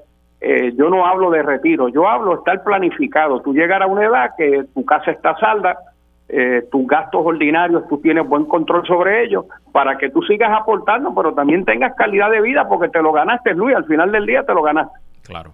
Oye, y uno de los temas que me, repitió a Carón, me repitió el senador William Villafañe, y te pregunto a ver qué, qué han discutido, es el asunto de los fraudes financieros, ¿verdad? Sabemos que ese grupo de puertorriqueños y puertorriqueñas pues son víctimas muchas veces de estos timos por ATH móvil, por llamadas de números desconocidos, por, por correos electrónicos, etcétera.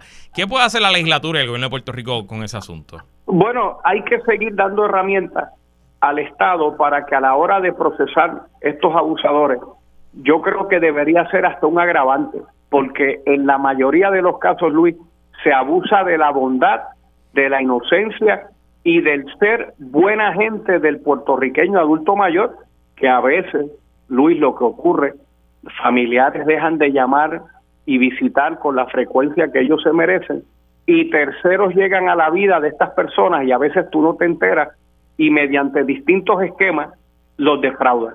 Ya sea la tradicional llamada, eh, sobre todo con mucho cuidado a la hora de botar basura, botar documentos personales. Aquí hay personas que escalvan zafacones para aprender tu nombre, para aprender tu familia, para aprender unos datos básicos, para que tú bajes la defensa. Y de ahí, pues mira, que es que necesito 500 pesos de emergencia y a veces tú los autorizas, pero hay adultos que tienen más allá de ATH móvil, tienen otras plataformas.